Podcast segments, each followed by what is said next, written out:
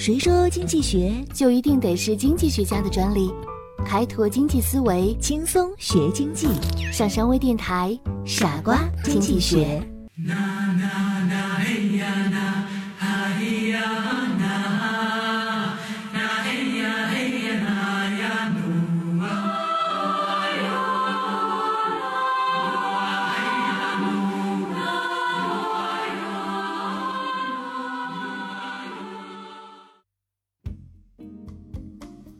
欢迎收听今天的傻瓜经济学，我是上山。俗话说，买的不如卖的精。我们今天就来谈一谈博弈论中的信息博弈。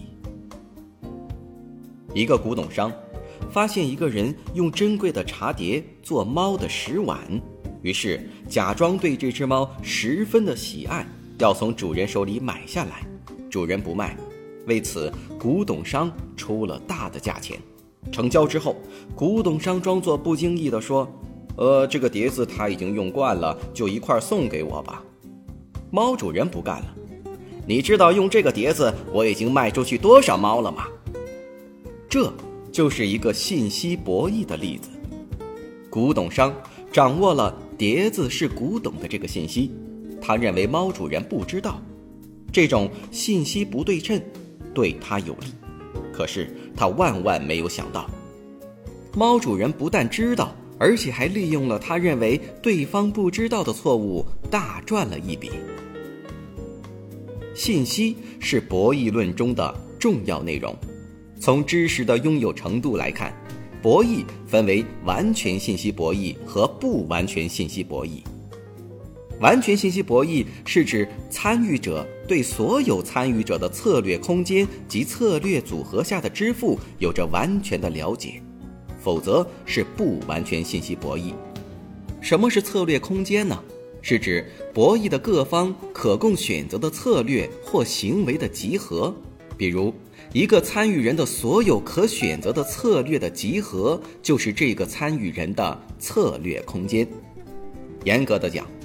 完全信息博弈是一种参与者的策略空间及策略组合下的支付，是对博弈中所有参与者的公共知识的博弈。而对于不完全信息博弈，参与者所做的就是努力使自己的利益最大化。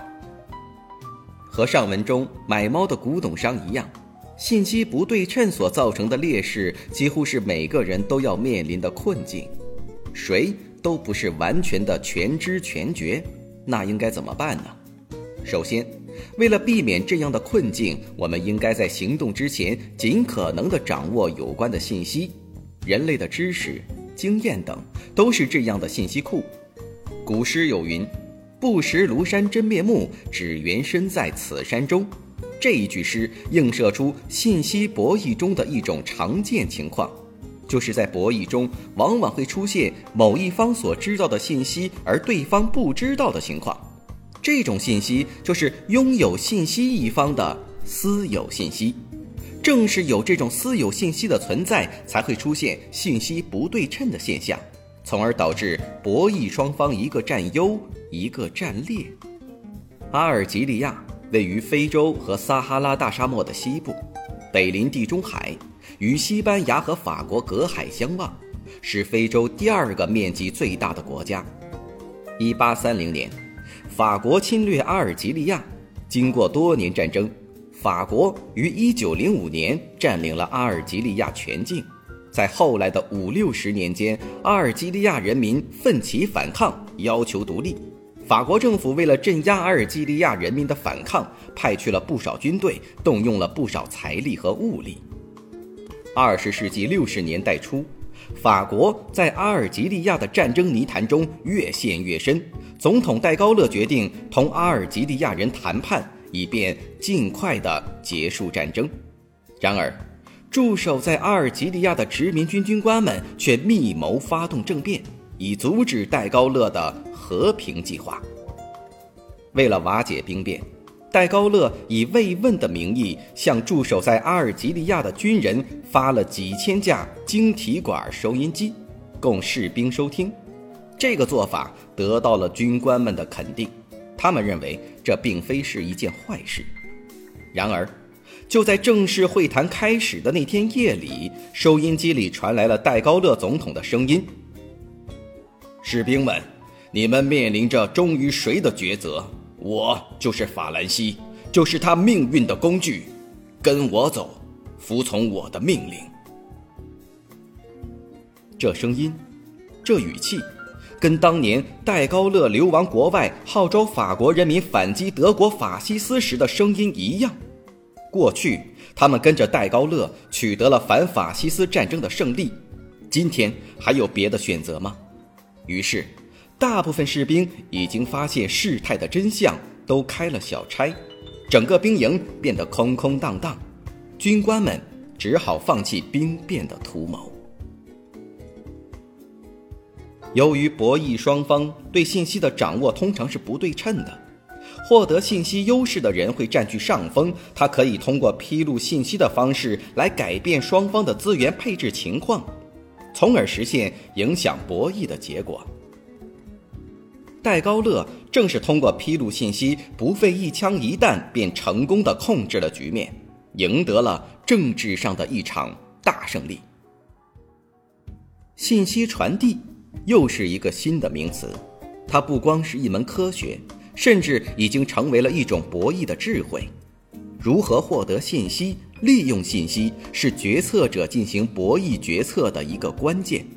如果能把信息准确、快速地传递出去，就可能为自己赢得成功的机会。反之，如果传递的是错误的信息，就会导致失败。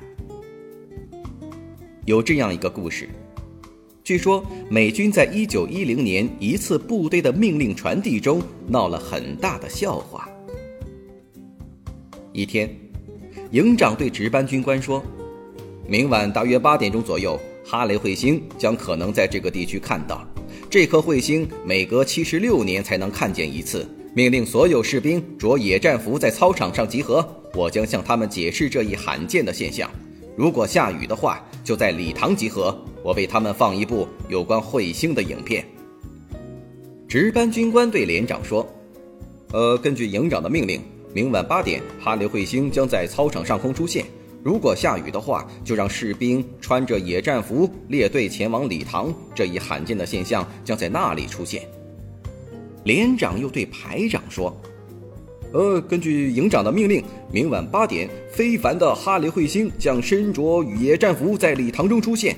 如果操场上下雨，营长将下达另一个命令。这种命令每隔七十六年才会出现一次。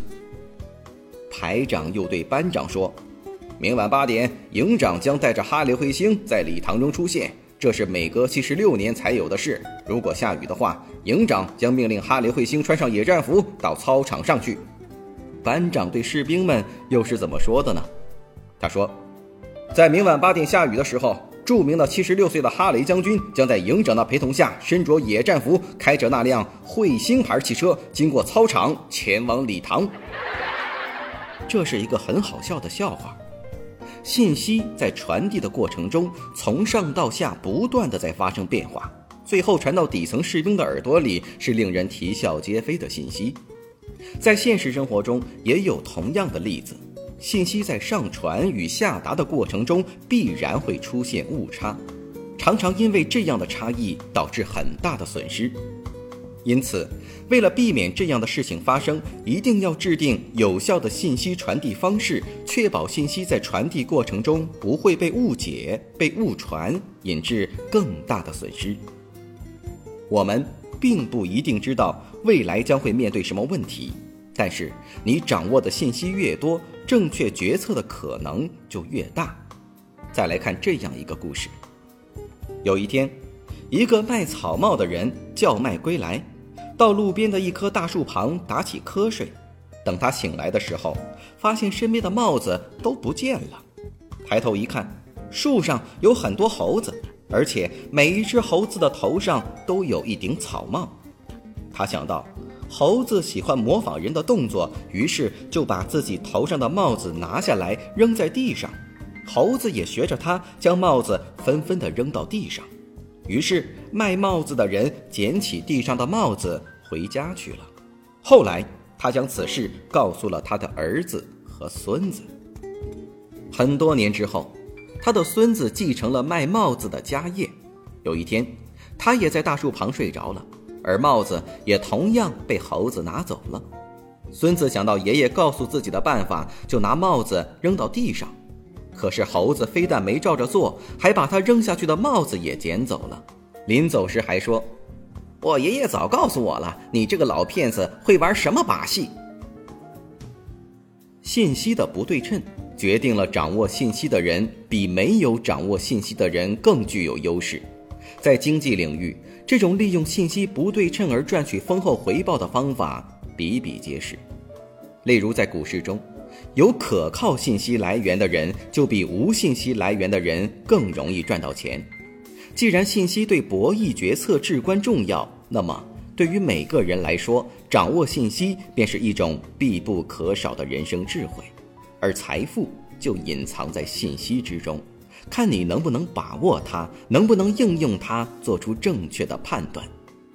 宋国有一户人家，世代以漂染丝绸为业，他家有一种祖传秘方，能调制出防治手脚龟裂的药膏。有一位游客听到了这个信息，便出价百两想收买这种药方。漂丝人家全家商量。认为一家人辛辛苦苦漂染丝绸一年，只不过能赚几两银子，现在一下子就可以得到上百两银子，于是一致决定把药方卖给了那位游客。游客买下药方，来到了吴国，吴国正与越国交战，时值隆冬腊月，北风刺骨，吴国水军士兵的手脚都开裂了，无法持戈作战。吴王为此很着急，这时游客献上药方，吴王便封他为将，调制药膏，治愈了士兵手脚上的龟裂，一蹴而就，打败了越军。吴王很高兴，赐封给游客大片土地作为奖赏，并封他为侯。同样是治龟裂的药膏，漂丝者只为一家人在冬天漂丝用。游客用于两国交战，结果得到了大片的封地。游客聪明就聪明在他利用信息的智慧。一方面，他掌握了吴王为士兵在冬天出现手脚龟裂而担心的信息；另一方面，他掌握了宋国人能够调制预防手脚龟裂药膏的信息。这个信息的利用让他起到了雪中送炭的效果，因此大赚了一笔。